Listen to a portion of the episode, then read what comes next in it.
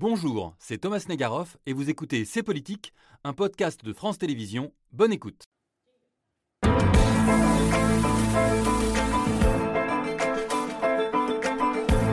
Bonsoir, je suis très heureux de vous retrouver pour une nouvelle saison de C'est Politique désormais à 20h pour un grand débat. Un grand débat où l'on s'écoute, où les points de vue se confrontent dans le respect pour vous donner à vous les moyens de vous forger votre opinion. Et ce soir, une grande question. Après une canicule historique chez nous en France jusqu'à ces derniers jours, des méga-feux au Canada, le pire incendie de l'histoire à Hawaï, les températures des océans qui s'envolent avec comme conséquence des inondations impressionnantes en Grèce et aux conséquences humaines effroyables en Libye, des images terribles et des mots très forts. The era of global warming has ended. The era, the era of global boiling has arrived. On est dans le mur plus vite que prévu. Pour rappel, on a 1,2 degré de réchauffement global. Là, aujourd'hui, on n'est qu'à 1,2 degré de réchauffement global. We do not need more warnings. The dystopian future is already here. We need urgent action now. Mais face à la gravité de la situation, pour éviter le pire, faut-il passer à la contrainte? Faut-il renoncer à certaines de nos libertés, voire à notre démocratie? On se pose ces questions parce que parce que c'est politique.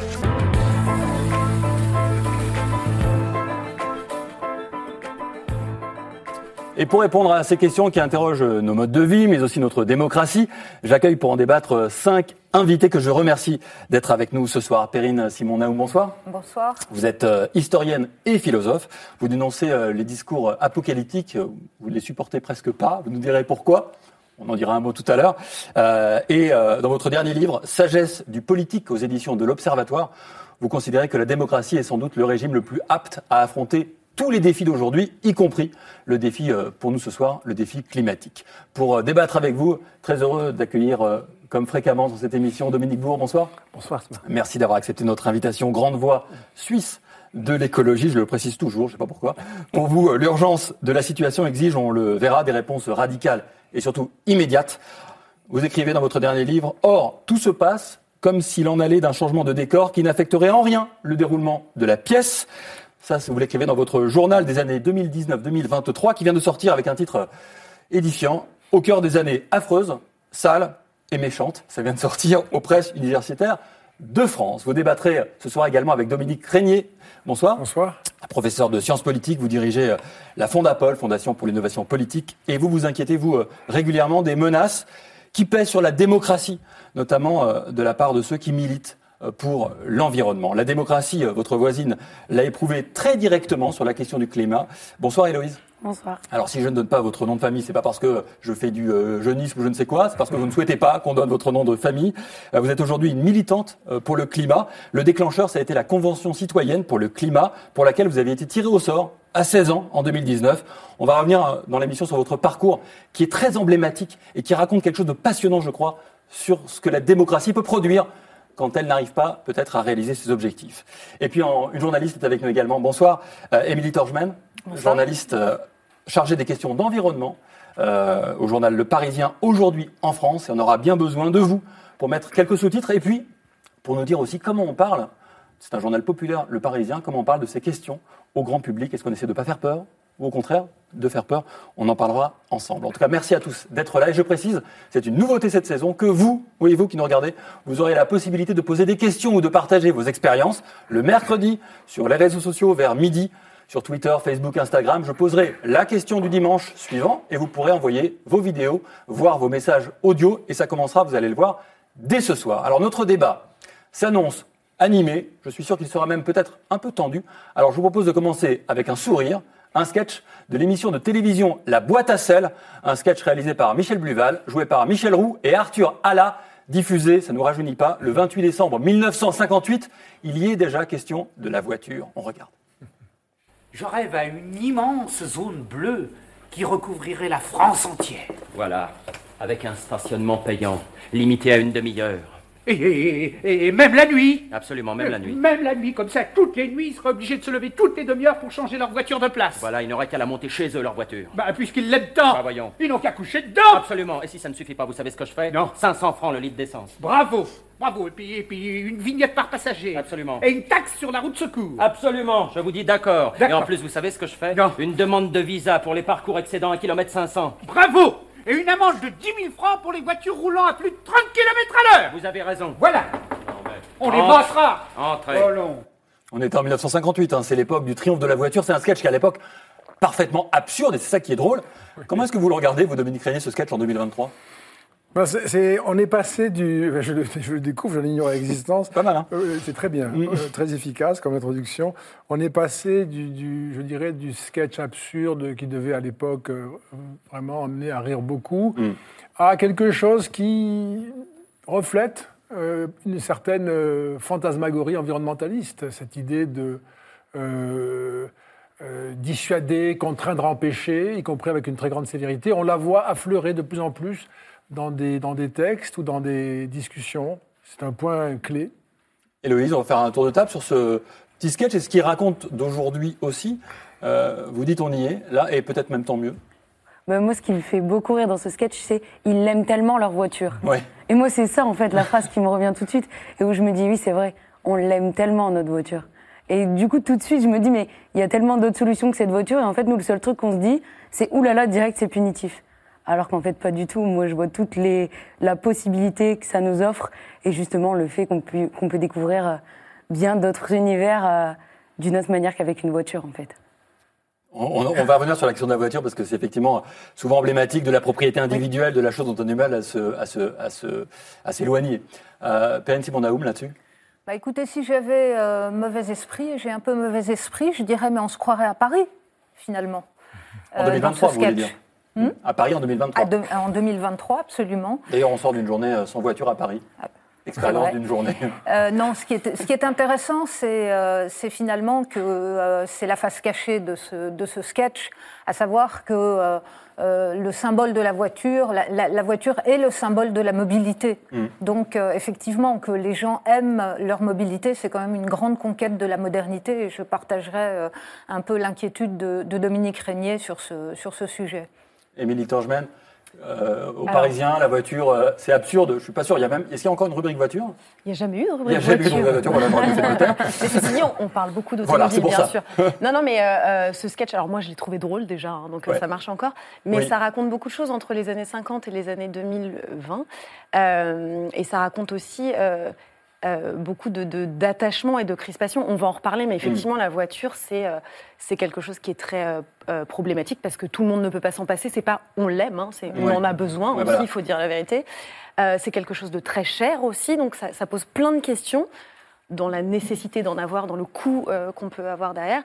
Et puis euh, maintenant, effectivement, il y a pas mal d'alternatives. Après, euh, c'est devenu vraiment un des marqueurs de jusqu'où euh, on, on contraint les gens, euh, jusqu'où on peut les accompagner. Enfin, voilà. La voiture, ça reste un super sujet, on peut en Mmh. reparler. hein. Aujourd'hui, il y a 23 millions de personnes qui font les trajets euh, euh, entre chez eux et leur lieu de travail. 70% c'est avec la voiture individuelle. Donc effectivement, c'est encore massif. Euh, Dominique Bourralet. Ça me rappelle mon enfance. La, la voiture. Privilège de l'âge. Bah oui, c'était, si vous voulez, quelque chose de, de- de- de sacré. C'était l'objet technique Mm. par excellence qui traduisait tout. Cela dit, en 58, vous imaginez le nombre de voitures en France. Mm. C'est assez amusant. euh, Oui, pour ça, là, on a, il y a une sorte d'anticipation. Maintenant, le premier pays qui a pris des mesures contraignantes vis-à-vis de la voiture, c'est la Californie des années 40. 18 ans avant. Pour des raisons De environnementales. pollution. De pollution. Ah ben, on on- on- déjà, on y reviendra. Euh, si vous voulez, vous nous direz un peu plus peut-être ce qui s'est joué à ce moment-là. En tout cas, ce qui nous a donné en partie envie d'organiser ce débat, c'est évidemment ce sketch, mais surtout, c'est l'été climatique qu'on vient de passer. Et puis, c'est une passe d'armes passionnante qui a eu lieu aux universités du MEDEF à la fin du mois d'août. Le climatologue Jean Jouzel est face à Patrick Pouyanné, patron de Total. Le premier appelle à mettre fin immédiatement aux investissements dans les énergies fossiles, ce à quoi Patrick Pouyanné lui répond cette transition, je suis désolé, Jean, Jean Jouzel, elle prendra du temps. J'assume de poursuivre mes investissements pétro-gaziers car la demande croît. Je respecte l'avis des scientifiques, mais il y a la vie réelle. Jean Jouzel dira ensuite, à la fin, J'en ai marre. Dominique Bourg, est-ce que vous, à la fin, vous en avez marre de cet argument de la vie réelle? Bon, il est stupide. Il est totalement stupide. Bon, il est stupide tout simplement parce que la vie réelle, c'est précisément le dérèglement climatique et c'est ses causes. C'est-à-dire qu'effectivement, si on continue à investir euh, dans les énergies fossiles, il est clair que, euh, alors là, euh, vous avez déjà vu ce qui se passe à 1 degré 2. hein. Le, le réchauffement n'est pas plus rapide que ce à quoi on s'attendait. Mais en revanche, les effets, l'expression par les événements extrêmes du dérèglement climatique est beaucoup plus violente et beaucoup plus destructrice, mais sans comparaison, que ce qu'on attendait. Et on aura peut-être même des surprises sur le réchauffement. Si vous regardez par exemple la courbe du réchauffement de l'Atlantique Nord cette année, grosso modo, l'écart entre la courbe 2023 jusqu'à aujourd'hui et la courbe 2022, il est pratiquement égal à l'écart entre la courbe 2022 et l'année 2000. Et attendez, les océans, c'est 90% de la, du- de la chaleur de l'effet de serre qui sont absorbés par eux. Dominique Régnier, fin du débat, on dit merci, on éteint les lumières, on rentre chez nous et on, et on vend notre voiture. Qu'est-ce qu'on fait C'est quoi la vie réelle pour vous? Comment vous l'avez entendu ça? Euh, ben, je je- je l'ai entendu dans ce sens que c'est le climat. Il n'y a pas beaucoup de- de- d'enjeux aussi importants que celui-là, euh, et c'est un enjeu qui se caractérise par son caractère euh, global. Et le monde tourne aux hydrocarbures. Et c'est sans doute fâcheux, mais le monde tourne aux hydrocarbures.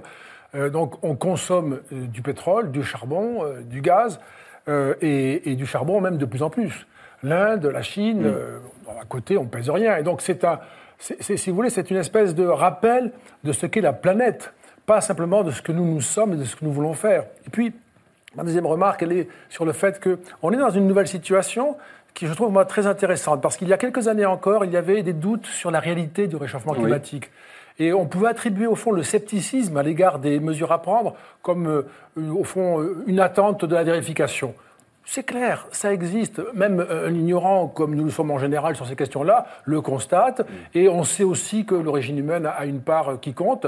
Donc maintenant, nous sommes Qui est même central, essentiel qui en tout cas qui, qui compte effectivement dans ce réchauffement. Euh, et, et- et nous avons maintenant des, euh, euh, je faisais référence aux cycles climatiques euh, qui existent par ailleurs Oui, dans, bon, dans la nature. oui. Voilà. Mais, mais simplement ici le fait que maintenant nous savons et, et- et cependant, moi je mesure une résistance qui démarre et qui est croissante aux mesures euh, que l'on s'apprête à prendre ou que l'on voudrait prendre et que je pense d'ailleurs on ne prendra jamais en réalité euh, compte tenu de la je Des dirais, résistances.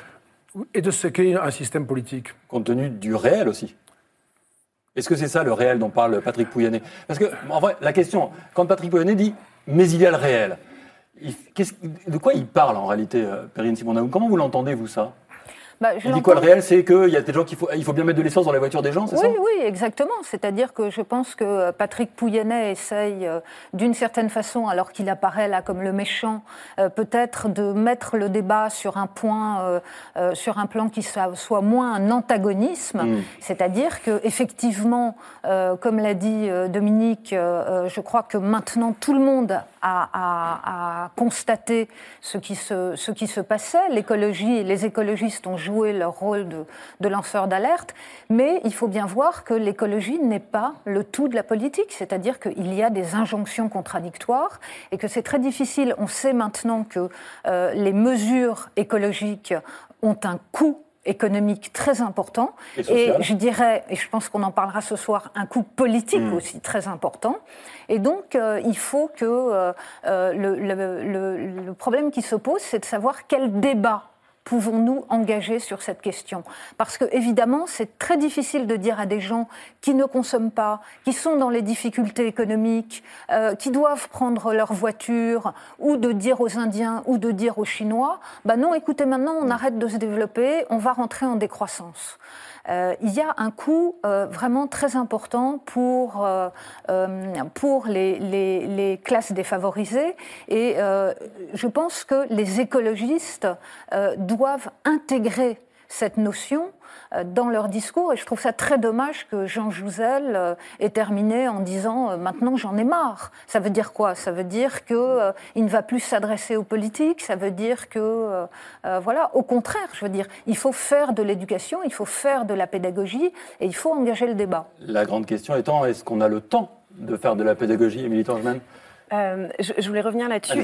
J'ai trouvé ça euh, très vrai et très intéressant. Après, là, il y a- là où il y a une petite euh, nuance, c'est que c'est Patrick Pouyanné qui prononce cette phrase, et donc c'est pas quelqu'un qui est dans la difficulté. On sait qu'il le dit aussi avec un intérêt qui n'est pas de déf... même s'il s'appuie en disant ça, il y a la vie réelle. On entend bien qu'il pense aux gilets jaunes, qu'il pense fin, fin du monde, fin du mois. On a compris que c'était sa référence, mais la réalité de ce qu'il dit, c'est non, on ne va pas arrêter les investissements dans les énergies fossiles, ce que demande par ailleurs euh, l'Agence internationale de l'énergie. En fait, il a, il a quand même. euh, c'est- pas un agenda politique qu'a Patrick Pouyanné, c'est un agenda sur son entreprise qui est Total Énergie et qui va continuer à investir massivement dans les énergies fossiles. C'est juste ça qu'il dit. Dominique Bois et puis Héloïse. Moi, je voudrais revenir sur cette notion de réalité. si vous voulez. La réalité, elle est feuilletée, on ne peut pas mettre tout au même niveau. Le climat, c'est la chaleur, c'est l'humidité. Donc en fait, si ça varie trop côté chaleur et côté humidité, vous ne pouvez plus vivre. Vous n'aurez pas d'activité économique. Vous ne pourrez plus vous nourrir. Donc c'est complètement absurde. En, fait, si on veut continuer à vivre, si on veut continuer à avoir des emplois, si on veut continuer à avoir des activités économiques, etc., on ne peut pas laisser aller à volo le système Terre qui nous permet de vivre. Donc c'est complètement absurde. Si vous voulez, c'est comme si, en, fait, si vous voulez, il confond ce qui est conditionné et ce qui conditionne. Vous ne pouvez pas opposer euh, la réalité dont il parle à ce qui va finir par le ruiner. Que vous le vouliez ou pas, ça sera ça au bout du compte. Donc c'est totalement absurde. Euh, encore une fois, la réalité, il y a un cadre, et jusqu'à maintenant, effectivement, et ça c'est notre culture occidentale, on a imaginé que la nature, c'était un décor. On pouvait y faire ce qu'on voulait. Il n'y avait pas de conséquences. Maintenant, ce que les gens commencent à comprendre, c'est que quand on fait certaines choses, et à échelle globale, il y a des conséquences. Et on ne pourra plus les assumer.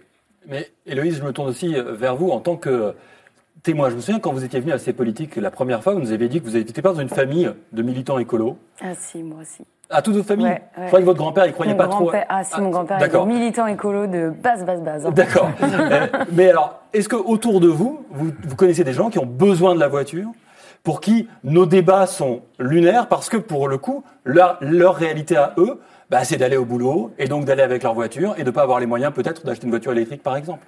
Mais en fait, moi, je suis étudiante déjà. Donc, euh, Oui. autour de moi, des étudiants qui ont besoin de la voiture pour se déplacer, on en connaît. Mais en fait, on connaît aussi cette génération. Moi, je suis de la génération où on est né, il y avait déjà la voiture. Ouais. Donc moi, Oh, pour moi, hein, le, le symbole en fait de de cette euh, de cette mobilité, pour moi, c'était le bus gratuit. Mm. Donc déjà le fossé entre cette voiture qui est idéalisée, qui est euh, magnifique, qui est le symbole de la liberté, pour moi déjà c'est plus le même. Et donc du coup, c'est vrai que moi à Dunkerque, ma mobilité, c'est le bus gratuit. Sur l'île, ce serait les transports gratuits, bien évidemment, parce que c'est un combat qu'on mène. Mais en fait, la question de la, mobilité, je trouve qu'elle elle est différente. Chez les jeunes, chez nous, c'est des voitures partagées. Chez nous, c'est le métro, c'est les trains. C'est justement comment est-ce qu'on arrive à rendre les autres moyens de transport accessibles aux jeunes. Et non plus cette voiture idéalisée qui est plutôt, je pense, aujourd'hui, un frein des générations au-dessus de la mienne qui sont juste Ouais. face à l'urgence climatique et qui n'ont pas le choix, quoi. Est-ce que vous avez votre permis de conduire? Oui, Ah, mais pourquoi alors? Bah, pour les urgences. Pour les- Concrètement, pour les urgences. Alors, il y a les urgences, c'est intéressant. Ouais. Il y a le réel, et puis il y a aussi le superflu. Euh, J'aimerais vous montrer une vidéo euh, qui nous a à la fois fait rire et qui nous a inquiété. On la regarde ensemble ici. C'est euh, voilà, la présentation de l'Icon of the Seas. On va écouter la musique parce qu'elle elle aide aussi à comprendre. Voilà, sept piscines pour chaque envie. Le plus grand paquebot du monde. Le premier quartier familial. Donc c'est, alors pour certains c'est un rêve, pour d'autres c'est un cauchemar. La réalité c'est que l'Icon of the Seas, plus grand paquebot du monde, présenté en août, sera en mer en 2024 et les croisières seront complètes. Comment on réagit à ça? Comment on répond à ça Dominique Régnier? Comment on répond Comment on constate ça d'abord? Ouais, oui. C'est-à-dire qu'il y, a- il y a un attachement euh, euh, absolument euh, viscéral de- de l'humanité à, à, une vie heureuse, à une vie euh, de progrès matériel. Euh, Je pense, moi, que c'est anthropologique, ça d'ailleurs. C'est pas, c'est pas le fait d'un régime politique ou d'un régime économique, c'est la nature humaine de s'arracher à sa condition pour essayer de, l'améliorer, quitte à se tromper sur les améliorations. Euh, et moi, je ne suis pas surpris que ce, cette espèce d'immeuble flottant euh, ait du succès, de la même façon que euh, on, peut, en lisant, on, on constate très vite que les, euh, du côté de, de l'Asie, qui devient le centre du monde, on est en train de créer 13 000 lignes aériennes nouvelles, en plus, qui vont s'ajouter aux 11 000 qui existent aujourd'hui. Donc on va voyager de plus en plus en avion, on va utiliser des, des, des- des moyens comme ce, ce bateau pour se distraire, dont on pourrait évidemment se passer, mais il y a tant de choses dont on pourrait se passer que l'on va continuer à utiliser. Euh, Et vous regrettez? Qu'est-ce que vous, vous dites non, quoi Moi, vous? je, je- je- je constate que c'est l'humanité qui va ainsi et que nous ne sommes pas en mesure euh, d'inverser la nature humaine. Et je suis sûr d'ailleurs que ce serait une très mauvaise idée. Ça a été tenté à diverses reprises, c'est toujours une catastrophe. Euh, et et- et l'humanité, non seulement a le droit... Qu'est-ce que vous voulez dire par là? Ça veut dire quoi ça? Je veux dire par là qu'on ne, on ne, on- on n'ira pas contre cette. euh, On peut y aller, bien sûr. on- Ça, ça a été tenté encore une fois hein, par des régimes autoritaires, totalitaires. hein. On Dire- va venir sur cette question, De rentrer évidemment. dans, euh, au fond, la, la détermination anthropologique de la nature humaine, euh, l'aspiration au, au progrès, je l'ai dit, au bonheur, à la joie, à la distraction même, hein, ce qui fait les, les existences de nous tous, en tout cas, je l'espère. Euh, et on a parlé tout à l'heure de l'Inde, de la Chine, on peut ajouter l'Afrique. Ce continent a le droit à une croissance, il a le droit à la richesse, il a le droit à notre prospérité.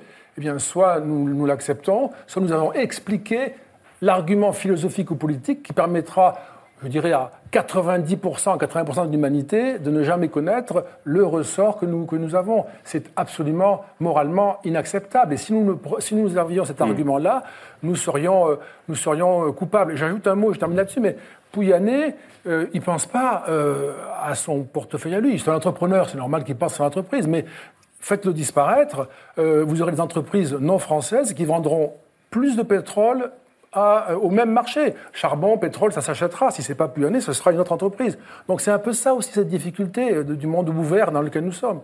Oui, mais là, on répond pas à un besoin, en fait. Le paquebot, c'est pas un besoin. C'est les ultra-riches qui nous créent des possibilités de vendre et de faire du profit.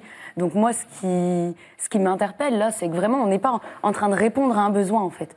On est en train de proposer une solution de vacances. On est en train de de continuer à faire consommer et à rendre consommables des biens qui sont euh, climaticides, écocides, enfin, j'aurais pas ces termes forts pour montrer à quel point c'est dangereux, mais en fait, on est encore en train de permettre aux ultra riches de devenir ultra ultra riches. Et donc moi, c'est vrai que sur ce point-là, euh, j'ai du mal à comprendre qu'on puisse encore autoriser de tels projets qui, alors là, n'ont aucune réponse aux besoins actuels de la population. Perrine, il, Oui, faut, je il faut- suis- il faut interdire ça? Interdire.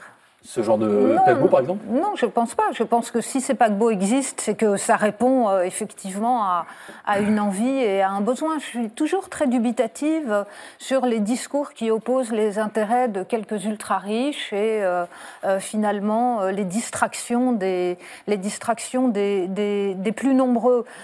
Ou alors ce que vous remettez en cause, c'est le capitalisme lui-même.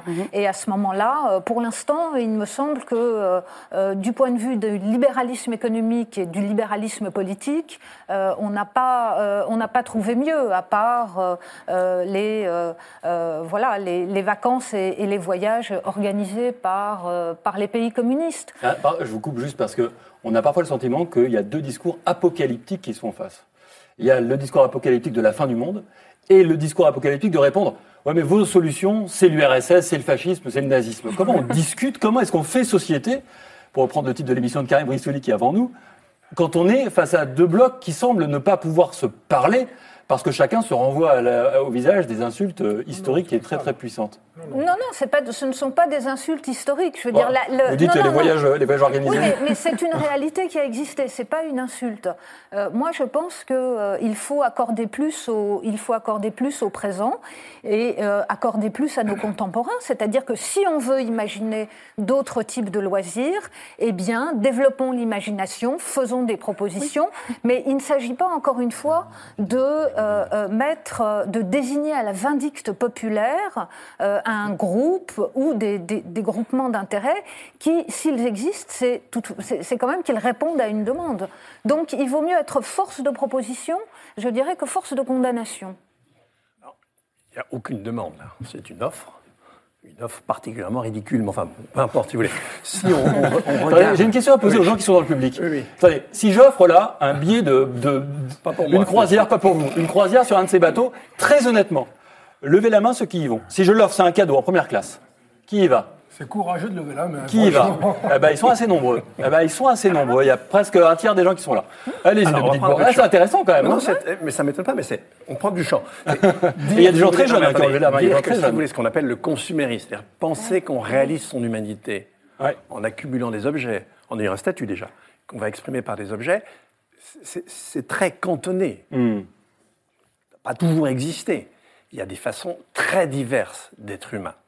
Notre façon à nous d'être humains, elle détruit les conditions de vie de l'humanité. C'est pas très intelligent, me semble-t-il. hein. Attendez, ça, non mais c'est la première chose. Ensuite, non, c'est pas une question simplement de, de- si vous voulez, c'est pas une question d'idéologie. Euh, Je vais prendre le, le chiffre tel qu'on le trouve dans le, dans le GIEC, hein, groupe 3 du GIEC, donc le- les- les- les économistes. Si je prends les émissions de gaz à effet de serre, ça va donner à peu près le niveau de richesse des uns des autres parce que encore aujourd'hui, 80% de l'énergie primaire qu'on consomme est d'origine fossile. Eh bien, euh, les hum, comment dire, les 10% les plus riches dont on fait partie, c'est c'est 800 millions de personnes sur Terre, les 10% les plus riches émettent à eux seuls entre je crois 35, enfin non 37 et 43% des émissions mondiales. Les, les 50% les plus pauvres émettent entre 13 et 15%. Donc c'est par ce genre de conneries que l'on est en train de rendre la vie sur Terre très difficilement vivable. Et on n'est qu'au début. Et ce qu'il faut bien que vous imaginiez, ça n'est pas linéaire. Et on s'en aperçoit là. Ce que je vous ai dit tout à l'heure sur la mer, c'était très important. On voit là, il y a un seuil qu'on franchit. Et les dégâts, l'expression par les, événements extrêmes du changement climatique, c'est pas continu, c'est par seuil. Et le prochain seuil, oui, c'est déjà là aujourd'hui, mais ça va s'amplifier, c'est des difficultés à produire notre alimentation sur cette planète. Ça, c'est le réel pour vous. Ah Perrine oui. Simon En cours. Oui, encore une fois, euh, je ne voudrais pas qu'on puisse penser que je suis euh, opposée à ce que dit euh, Dominique Bourg. Euh, nous sommes tous d'accord sur le, sur le constat. Le problème, c'est maintenant de faire des propositions. On va y arriver. Or, euh, l'idée, euh, moi, que je, je défends, c'est que ces propositions, elles, ne, elles, elles- elles doivent d'abord recueillir un certain consensus. Et donc, le problème, c'est d'abord de diffuser et d'éduquer à ce qui se passe. Et il me semble que ça n'est pas en terrifiant les gens, en leur faisant peur qu'on y parviendra. Et d'autre part, euh, euh, voilà, on, on attend les propositions. Et les propositions, ça ne peut pas être, me semble-t-il, euh, à moins de tomber dans la contrainte qui passe également par la confiscation de nos libertés individuelles et de nos libertés politiques. Et ça, je n'y suis pas prête non plus. On va y arriver à ça. Euh, on, voilà, va, on va- c'est- on va y arriver dans le débat. Pas- je dis pas qu'on va y arriver à ça socialement. hein. On va y arriver dans le débat.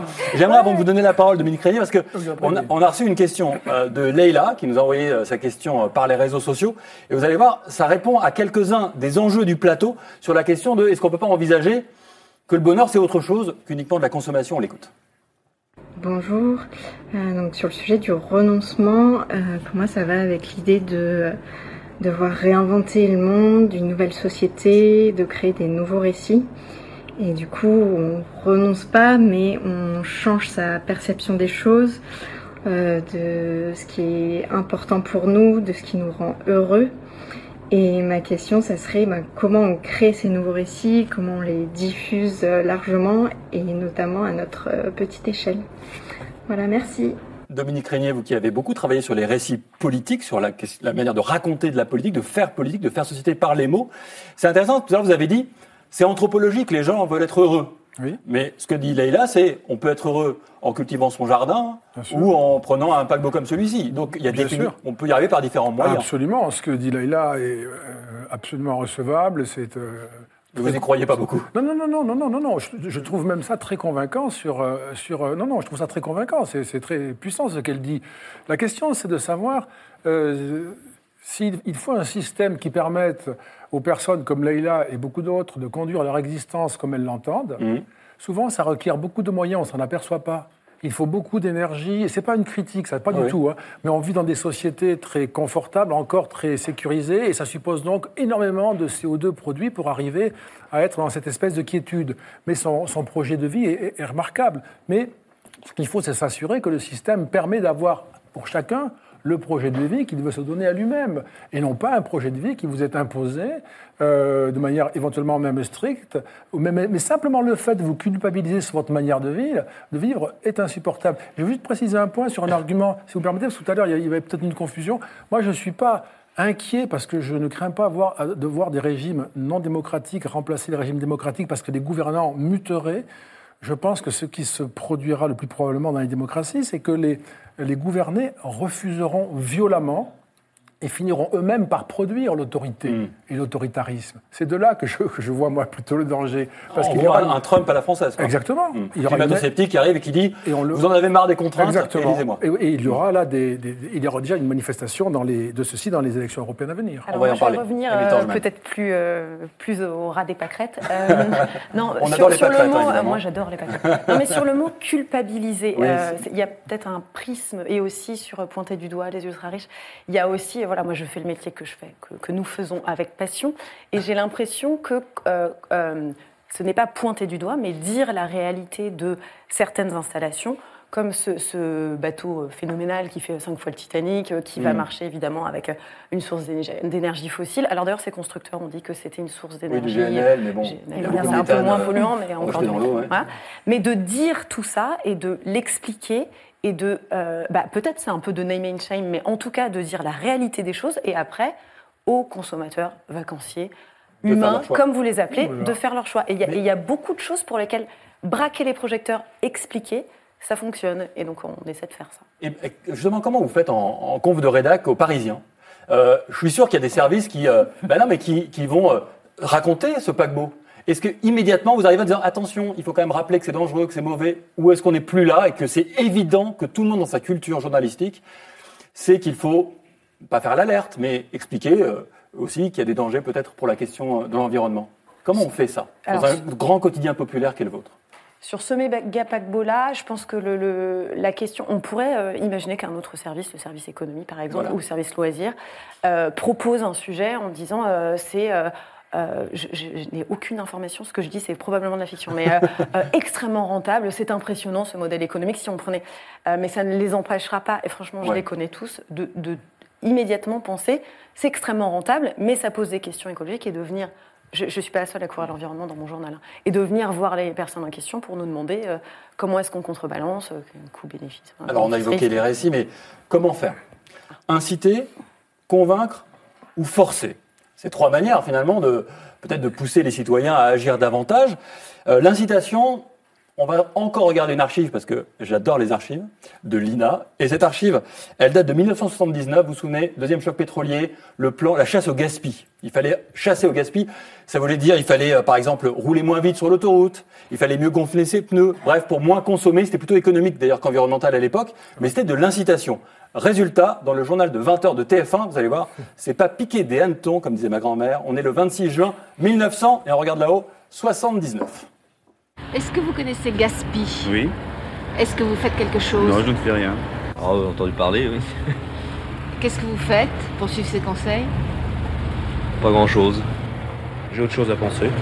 Bien, franchement parler, euh, je, suis, enfin, je, je suis un petit peu indifférent à tout ça. Bon, l'incitation, on oublie? Non, parce que vous prenez ce qui s'est passé cette année, euh, euh, je crois dans les Pyrénées-Orientales, où effectivement il y avait un manque d'eau euh, cru, et la population a vraiment réagi, les gens ont changé leur façon de faire, et la situation a été beaucoup moins catastrophique qu'on ne pouvait l'imaginer grâce à la conduite des gens. Donc voilà, pour tout vous dire, la contrainte comme ça absolue, dictatoriale, c'est antithétique avec l'idée même d'écologie. On va y venir, rassurez-vous dans un instant. Même si vos propositions sont parfois un peu contraignantes, on en dira un de l'autocontrainte. De là, oui, l'autocontrainte, mais enfin, elle est assez contraignante, votre autocontrainte. Euh, sur ce qu'on vient de voir, euh, Héloïse, l'incitation, vous y croyez, vous Notamment euh, autour de votre génération Ça peut marcher, ça De dire aux gens, ça serait mieux de faire ça Parce que, en gros, on, va pas se mentir, c'est quand même largement là-dessus qu'aujourd'hui on gouverne ces questions-là, sur la question de l'incitation. Oui, on voit bien que ça marche pas ou très peu.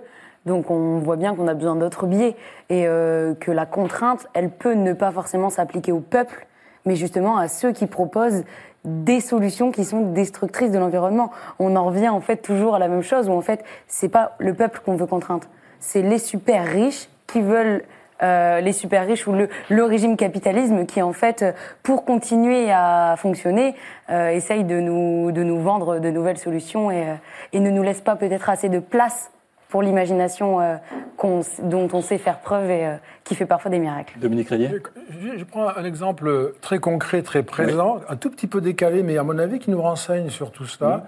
C'est l'inflation extrêmement forte, notamment sur les produits alimentaires et sur l'énergie. Donc là, les Français sont confrontés dans leur vie, euh, peu de Français échappent à ces effets-là.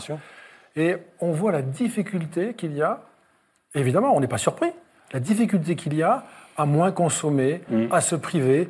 On a même des cas de personnes qui sautent des repas maintenant parce que ça devient vraiment trop cher. Donc on est en train de vivre euh, la difficulté, l'impossibilité, de mon point de vue, euh, De changer. de- de- de- de- disons, de, on va dire de décroître. Je sais que c'est pas le thème exactement, parce qu'on parle Mm. de sobriété, et pas forcément de décroissance.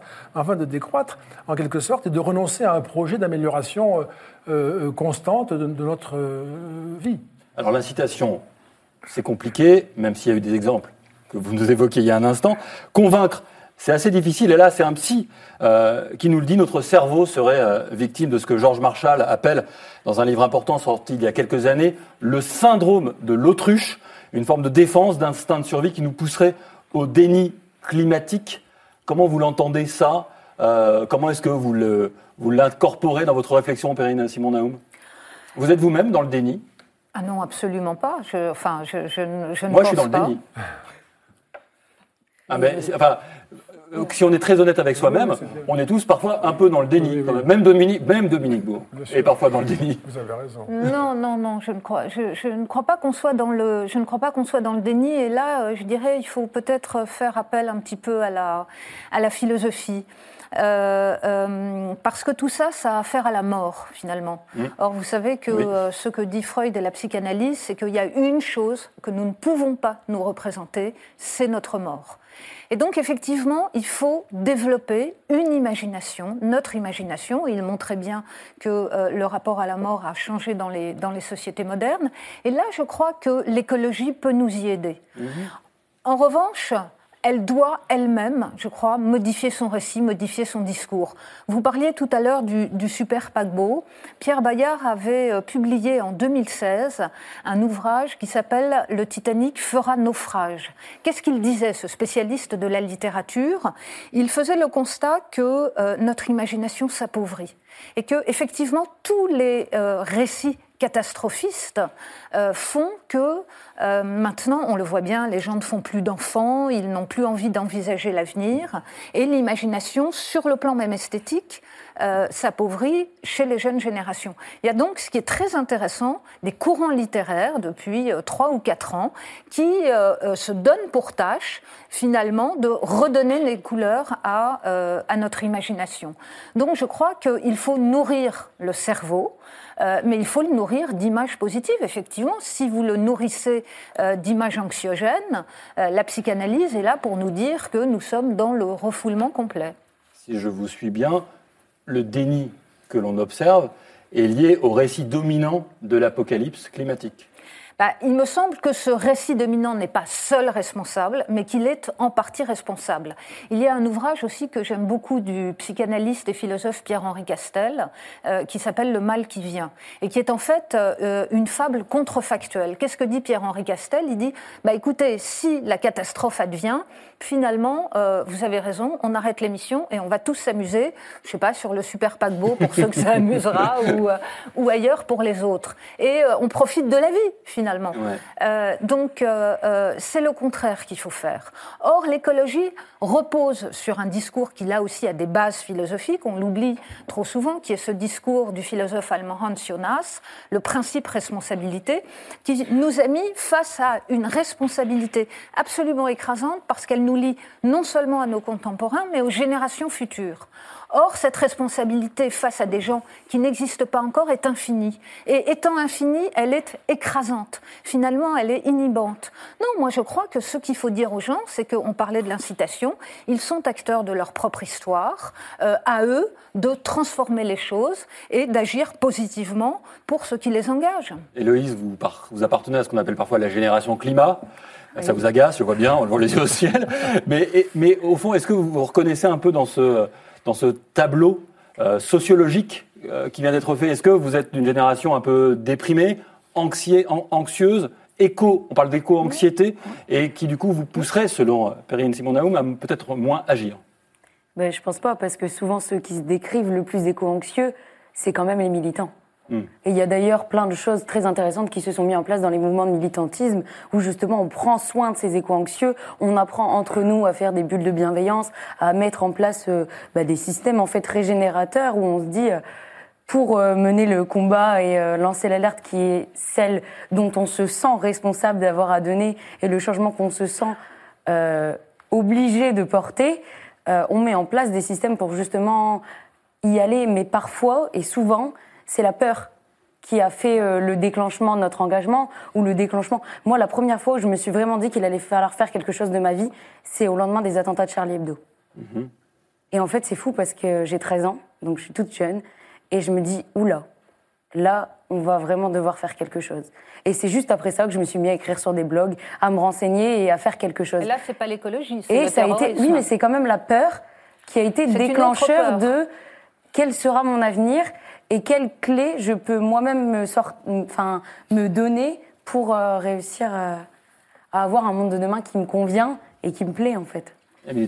Alors, euh, évidemment, moi, dans ma pratique, je me demande comment est-ce qu'on parle. euh, je ne parle pas de récit, hein, j'essaye d'être factuel, objectif, Ouais, ouais. on fait euh, ce qu'on peut. Mais comment est-ce qu'on parle euh, de, du dérèglement climatique? Et on, on a conscience de l'éco-anxiété. Oui. Euh, et en fait, on est arrivé à un stade où, effectivement, euh, euh, il nous semble, en tout cas collectivement, que euh, on va pas arrêter de, de donner les chiffres qui sont factuels. L'été dernier était le plus chaud jamais enregistré au niveau mondial, le quatrième le plus chaud euh, en France. Ok, mais de là, euh, on ne peut pas s'arrêter à des, à des descriptions. euh, euh, qu'on a appelées euh, collapso, euh, voilà, de, où tout va s'effondrer et ça va finir. Euh, c'est aussi de notre responsabilité de, euh, comme je parle que de fait, d'essayer de euh, rencontrer des gens, de, rencontrer des gens qui peuvent être enthousiasmants, qui peuvent être des modèles. Alors moi, je me rappelle du, grand gagnant de l'euro million qui a décidé, qui ne s'appelle pas Guy, mais dont on connaît, dont on ne connaît que le pseudo, qui, avait accepté de nous raconter, de me raconter pourquoi il a décidé de donner toute, ce- toute cette fortune incroyable qui lui est tombée sur la tête à notamment la régénération des forêts françaises. C'est quand même, moi je trouve ça extrêmement enthousiasmant. Il aurait pu choisir Oui. de faire quatre fois le tour du monde avec le paquebot euh, qu'on a vu, et il a choisi Ou autre chose. le paquebot, carrément. Ah bah oui, là je pense, enfin, je, je sais pas, j'ai pas l'ordre de l'ordre de grandeur, mais voilà, on essaye d'avoir euh, les deux. On, a- on marche sur ces deux jambes. On va pas dire que tout est rose, tout n'est pas rose, mais ça n'empêche, il y a des gens qui agissent et c'est de, voilà, de- on essaie d'être de notre responsabilité de Oui. raconter aussi ces Et puis, histoires-là. pardon. Et puis les solutions, en fait, elles sont parfois géniales. Enfin, d'apprendre à voyager autrement, d'apprendre à cuisiner autrement, d'apprendre. Et en fait, tout ça, je pense que ça passe d'abord par la peur en se disant oula, ça représente ça, ce chiffre, il m'impressionne, il est négatif.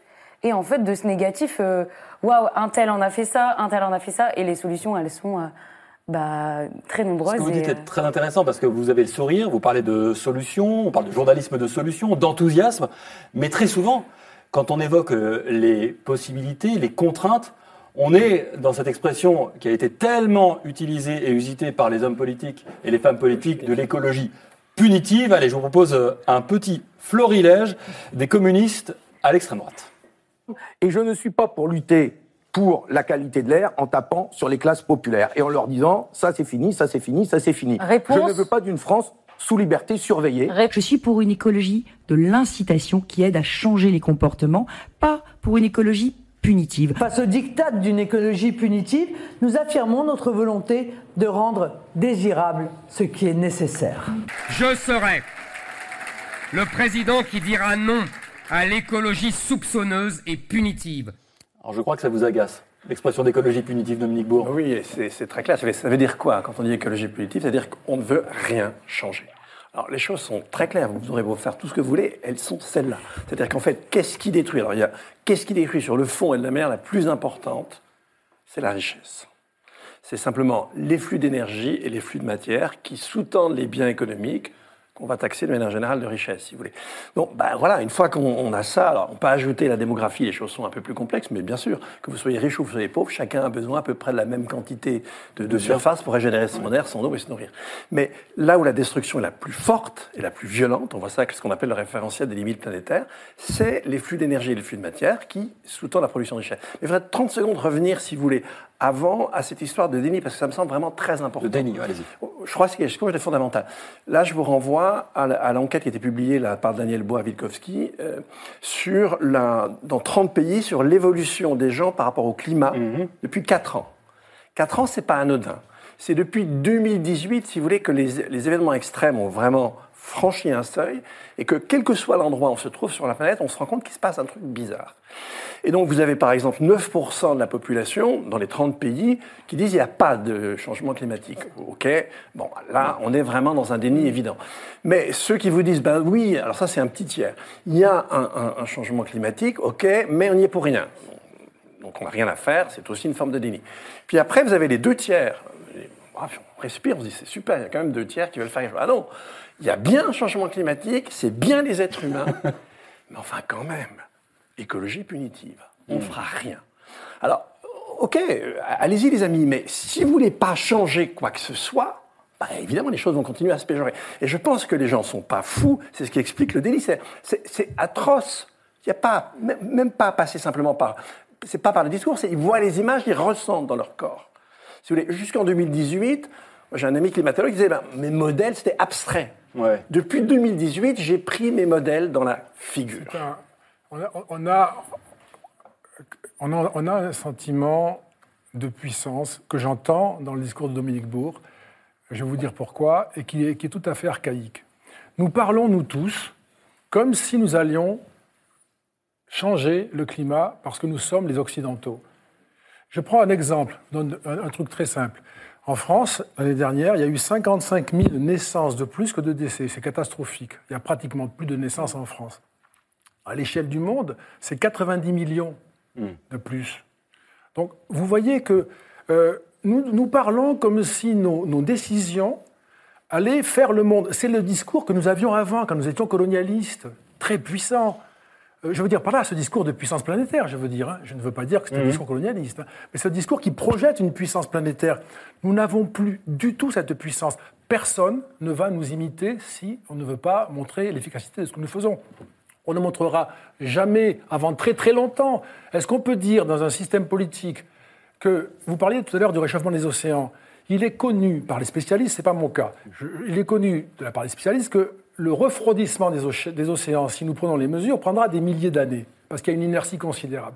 Voulez-vous proposer à un pays des mesures assez sévères euh, qui altéreraient le, niveau de vie en disant dans quelques milliers d'années on verra les résultats? Ça n'existe dans aucun système de responsabilité démocratique. Vous pouvez pas.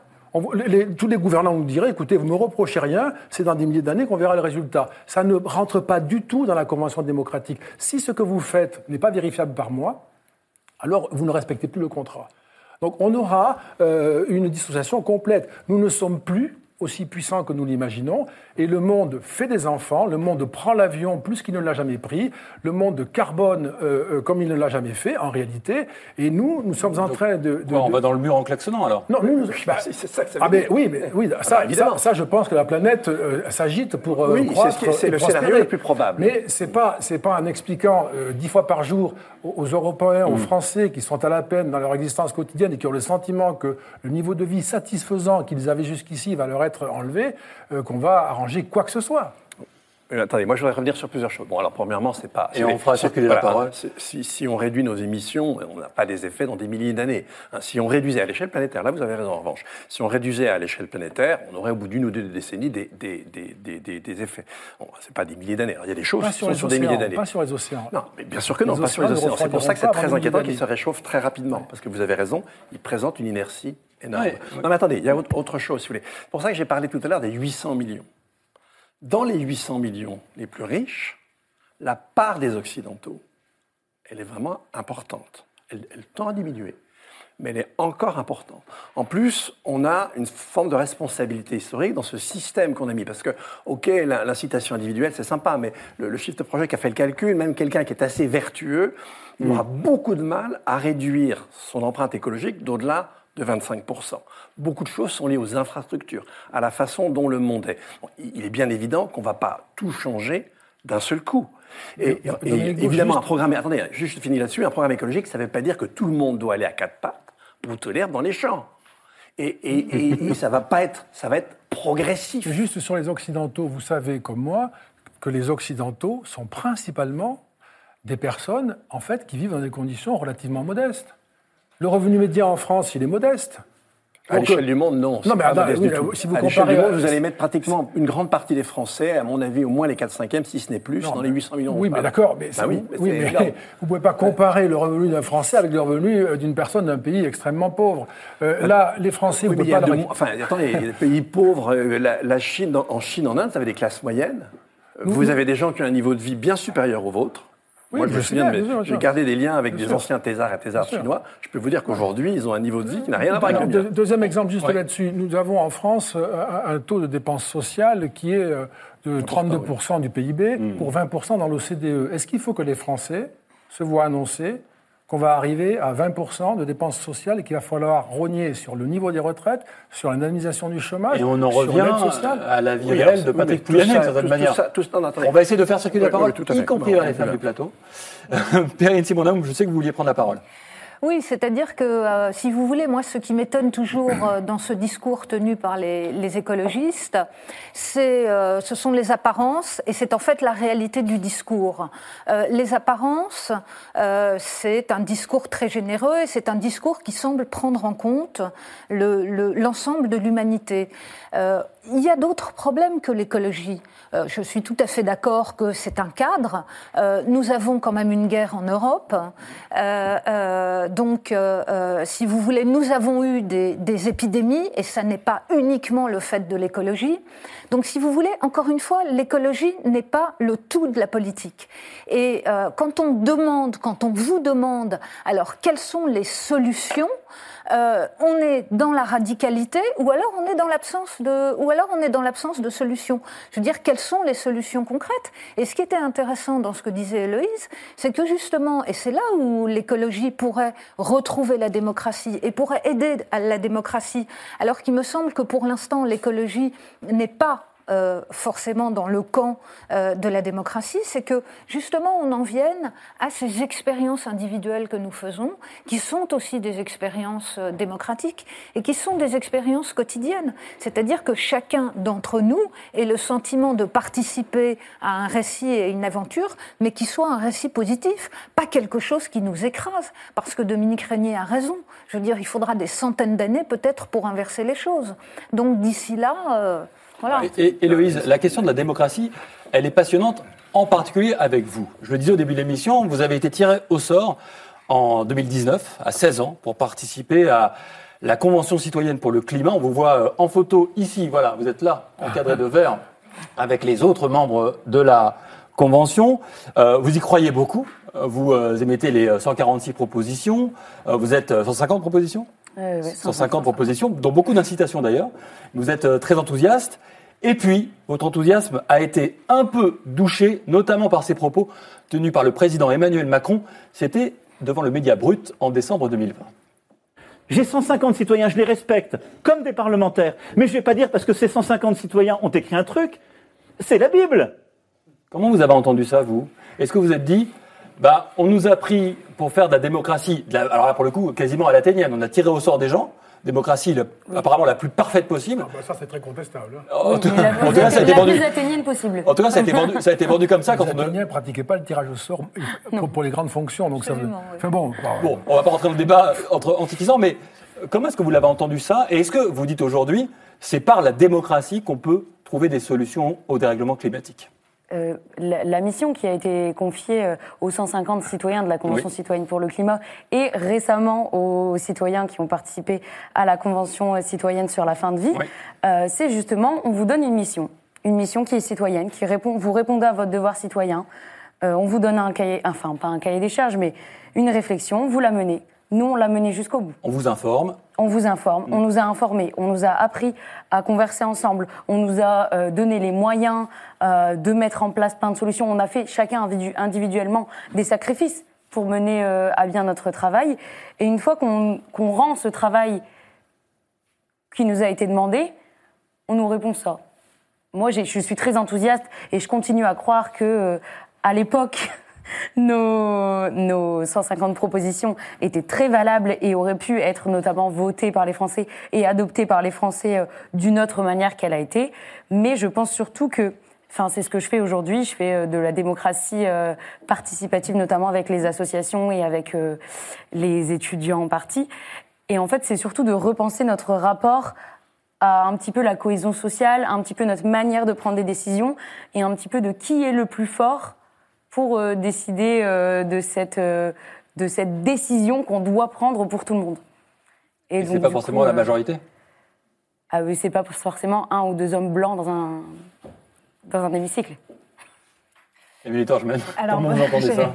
Alors, je, je répondrai après, mais moi, je voulais juste dire que euh, on avait suivi, mais comme euh, Oui. énormément de médias, vous vous rappelez, Louise, vous avez été poursuivie par les journalistes de tout type, euh, cette aventure qui était très, très enthousiasmante dès le début, euh, à peu près les 150, enfin, il y en avait qui avaient des doutes malgré tout, mais les 150 euh, citoyens se- et ont fait des efforts euh, démesurés, hein, parce qu'il y a eu le Covid au milieu, donc on a, et vous avez doublé votre nombre de séances, vous avez bossé comme des fous, et les, les propositions étaient extrêmement structurées. Il y en avait, euh, je crois, 149 en fait. Dès la 150, remise. mais 149 votés, oui. Ah oui, voilà, c'est ça, il a manqué. Et dès la remise, donc c'était dans les jardins de l'Élysée, Oui. euh, en grande pompe, c'était très joli, euh, le président de la République qui avait commencé en vous disant, premier discours d'inauguration. Joker. Ouais, c'était dur. hein. Alors on va expliciter pour ceux qui Oui, parce que là, pas c'est là. un peu, euh, Pendant la, la- à la première réunion d'inauguration donc, de cette convention citoyenne, il avait dit j'adopterai Oui, sans filtre sans ces filtre. propositions. Bon, je pense que là, l'expression avait été extrêmement maladroite. Euh, On est dans une démocratie, enfin, ça ne fonctionne pas comme ça. Là, il y a une petite erreur. Mais par contre, de- dans Qui les a été jardins. répétée. Ouais. Dans les jardins de l'Élysée, il a tout de suite dit je vais enlever, avec un grand sourire, je vais avoir trois jokers. Et je pense que là, c'était le péché originel. C'était 110 km/h sur Oui. Ouais, Euh, déjà, euh, Parce que, parce que il faut même rappeler une chose. et- Cette convention, elle est née de la crise des Gilets jaunes. Et ce qui est passionnant, c'est que la crise des Gilets jaunes, c'est au départ une mesure écolo, rouler moins vite sur la route, à 80 km heure, et ça a réveillé la colère sociale. Est-ce que ça veut dire, et là je me tourne vers vous, Dominique Régnier, que la démocratie, elle n'est pas capable de prendre des décisions trop lourdes parce que bah, on est réélu, parce qu'il y a le suffrage, euh, la démocratie est peut-être trop myope, parce que la colère sociale fait peur? Euh, oui, oui, je crois. La démocratie est un système qui offre à des entrepreneurs politiques, c'est-à-dire les candidats et les partis, la possibilité de tirer profit euh, d'une crise, d'une demande, etc. C'est pourquoi il va y avoir une, une, une série de- de- d'entrepreneurs en populisme anti-écologie, et, et ils auront leur, leur succès. Mais le- les Gilets jaunes, euh, c'est pas le thème de votre émission, j'ai bien compris. Il y a beaucoup d'interprétations. Moi, j'ai été frappé surtout par le caractère spontané. C'est un, un mouvement extraordinaire. Le caractère spontané, c'est-à-dire c'est Facebook plus les ronds-points. Pas de parti, pas de syndicat, pas de représentants, pas de structure, pas de programme. Euh, ça existe pour ce que c'est, point. Euh, je pense que la dimension autoritaire de la décision, 80 km/h, vous êtes chez vous, vous roulez à 90, on vous dit vous allez rouler à 80, mais vous m'avez consulté, non, je ne vous ai pas consulté, mais vous savez comment je vis chez moi, ben, je ne viens jamais chez vous, c'est la campagne, moi j'habite à Paris. Donc ça, ça a été insupportable, c'était la décision de trop. Et la taxe carbone, ça, ça, ça, ça- ça touche le pouvoir d'achat pour des personnes qui ne peuvent pas se passer de l'automobile. C'est pas qu'on dort avec, tout à l'heure, euh, euh, Perrine le disait, c'est pas qu'on dort avec, c'est qu'on ne peut pas faire autrement. Moi, dans mon département, l'Aveyron, je vous garantis que si vous n'avez pas de voiture, vous ne pouvez pas amener les enfants au judo, vous ne pouvez pas aller voir. Le médecin, il faut, en plus, il faut aller le voir maintenant Oui. à 80 km de chez vous. Parce Quand on a plus. quand on a de la chance d'avoir un Voilà. médecin Donc référent. tout ça, c'est quand même euh, euh, très compliqué. Il nous reste peu de temps, mais Dominique Bourg, euh, vous souhaitez voir l'instauration d'un système de rationnement avec un quota de consommation calculé en fonction de l'empreinte écologique des biens de service. En gros, on aurait tous une carte à puce sur nous, là, tous les gens ici, et à chaque achat, notre crédit baisserait jusqu'à ne plus pouvoir acheter, c'est ça? Alors, moi, je ne veux rien. Vous Je proposez, propose- non, mais attendez, attendez, attendez. Ah, vous n'allez pas vous en sortir non, comme non, ça. Non, non, non, non, non, c'est très clair, c'est dit dedans. Je propose au référendum. Alors, c'est pas possible aujourd'hui avec euh, l'article 11, mais c'est très différent. C'est-à-dire que la contrainte qui vient de l'extérieur, et la question des Gilets jaunes, c'était pas d'abord les 80 km/h, c'était 3 centimes de plus sur le litre de gazole Mm. pour des gens, effectivement, dont la plupart sont dans ce qu'on appelle la précarité énergétique. Oui, mais- Ça touche, attendez, chauffage et eau Mm. chaude, ça touche pas l'essence. Donc on, on- on prenait une mesure qui leur était impossible d'assumer, et ils sont évidemment pas idiots, ils savaient très bien que cette taxe était vouée à augmenter. Donc la, si vous voulez, l'impossibilité de vivre dans lesquelles on les mettait allait s'accentuer. Moi, ce que j'ai par ailleurs trouvé très intéressant dans les Gilets jaunes, c'est là, alors après, on peut, on peut contester ce qu'ils proposaient, mais c'est c'est l'intérêt pour le processus de décision démocratique. Et ça, c'est quand même quelque chose d'assez positif. Maintenant, non, cette histoire-là, encore une fois, c'est quelque chose qui, est, qui a un sens si on a vraiment compris la situation dans laquelle on est. Parce qu'en en fait, toutes les discussions qu'on a eues, c'est très sympa, mais à aucun moment donné, quelqu'un se pose la question OK, on fait pas, on continue, c'est punitif, donc on continue. Qu'est-ce que ça donne? Mais vous avez vu en 4 ans ce que ça a donné? Vous imaginez encore 4 ans? Ça va avoir Encore lieu, 4 ans Dominique Bourg, ça va avoir lieu de toute façon. alors oui, mais pas jusqu'au bout. C'est là, et si vous voulez, je suis désolé, ça n'ira pas jusqu'au bout. Je vais vous dire pourquoi. Parce que ça va assez vite toucher nos capacités de production alimentaire. Quand vous jouez sur la- la- l'humidité et quand vous jouez sur la chaleur, demandez à n'importe quel paysan, ça va devenir nous- difficile de faire cultiver quelque chose. Et nous, on est arrivé au bout de l'émission. Merci. Merci à tous d'avoir participé à ce débat. Vous avez euh, débattu euh, dans le calme. Vous avez éprouvé aussi euh, vos divergences, parce qu'elles existent, sur la question de la contrainte, sur la question de la démocratie et sur la question des modes d'action, notamment dans un instant sur France 5, un documentaire, alors là, hallucinant, consacré à ces influenceurs d'Internet qui mettent en scène pour leur profit et leur ego leurs enfants au point de les mettre en danger. Ça s'appelle Enfants sous influence et c'est flippant. Ce sera suivi d'un débat du monde en face animé par Mélanie Taravant. Quant à nous, on se retrouve dimanche prochain à 20h pour un nouveau numéro de C'est politique et je vous laisse avec les livres de nos invités du soir. À dimanche prochain.